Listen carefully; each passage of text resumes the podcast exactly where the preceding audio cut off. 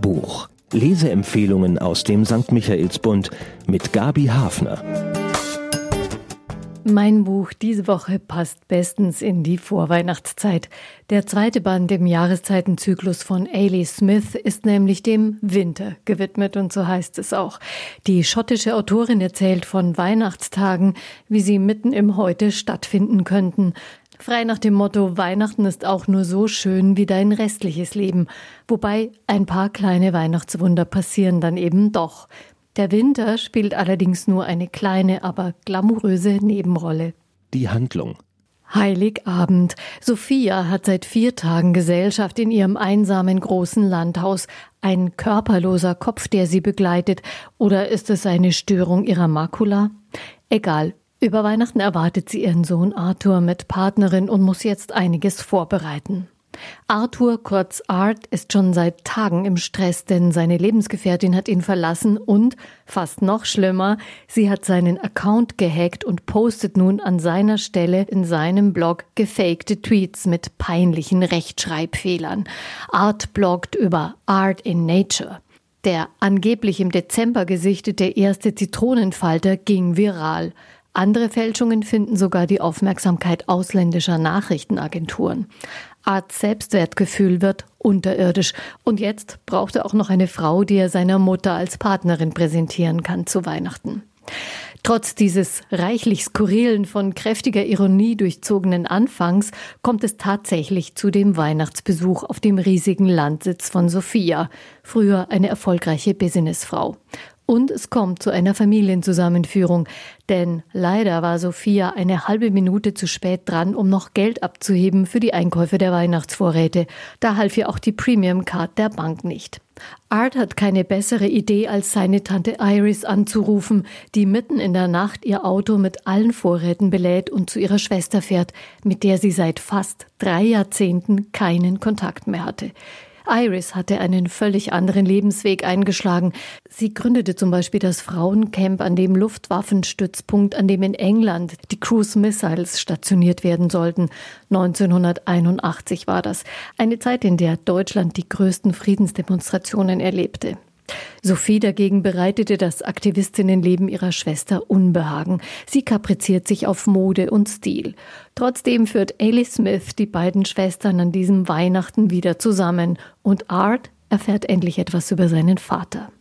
Die Autorin Ellie Smith ist 1962 in Schottland geboren und lebt heute mit ihrer Partnerin in Cambridge.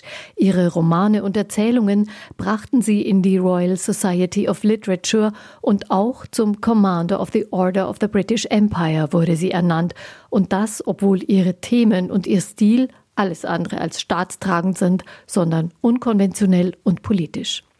Kuschelfaktor der ist durchaus hoch, allerdings sind die Kuschelpartner ziemlich ungewöhnlich. Im Fall von Sophia ist es zunächst ein kugelähnliches Wesen, das sie nur aufgrund einer Sehstörung wahrnimmt.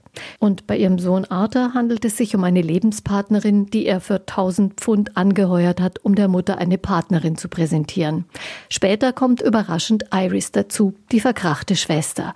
Angst vor irgendwelchen Weihnachtsklischees muss hier niemand haben. Schmunzelfaktor Ellie Smith versteckt gern kleine Anspielungen in ihren Romanen. Briten würden wahrscheinlich noch viel mehr entdecken. Da bin ich keine Insiderin.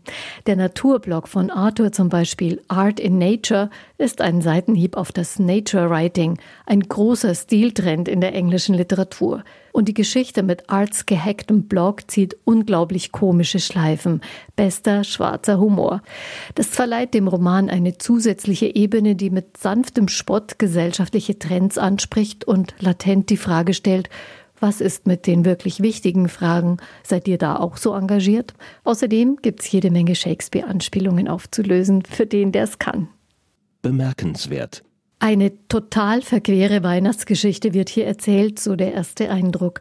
Aber im Grunde hat Ellie Smith jede Menge Elemente aus der biblischen Weihnachtserzählung ziemlich kreativ verwandelt. Lux zum Beispiel ist wohnungslos und findet eine Herberge in der Scheune von Sophias großem Anwesen. Und die drei Könige kommen in Form einer Busladung von Vogelbeobachtern vorbei. Lux kann ihnen die Restbestände aus dem Laden von Sophia verkaufen. Lampen zum Beispiel, also Licht, Erleuchtung. Das ist witzig, aber zugleich entwertet Ailey Smith die Weihnachtsgeschichte keineswegs, sondern zeigt, dass die Ursehnsüchte nach Geborgenheit, nach dem Einzigartigen, dem Leitstern, dem man folgen kann, immer noch gestillt werden wollen, nur dass wir dabei auch merkwürdige Nebenwege einschlagen.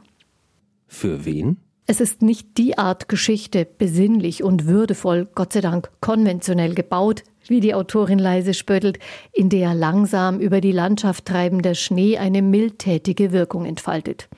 Wer zu Weihnachten also von einem großen Harmoniebedürfnis befallen wird, sollte hier vielleicht vorsichtig sein. Aber wer gern mit ungewöhnlichen Perspektiven und Figuren zusammentrifft und bei der Lektüre auch mal über etwas Schräges schmunzeln möchte, wird diesen Roman als erfrischenden Weihnachtsausflug schätzen. Zahlen, Daten, Fakten. Für die deutsche Übersetzung des Jahreszeitenzyklus von Ailey Smith sorgte der Luchterhand Verlag.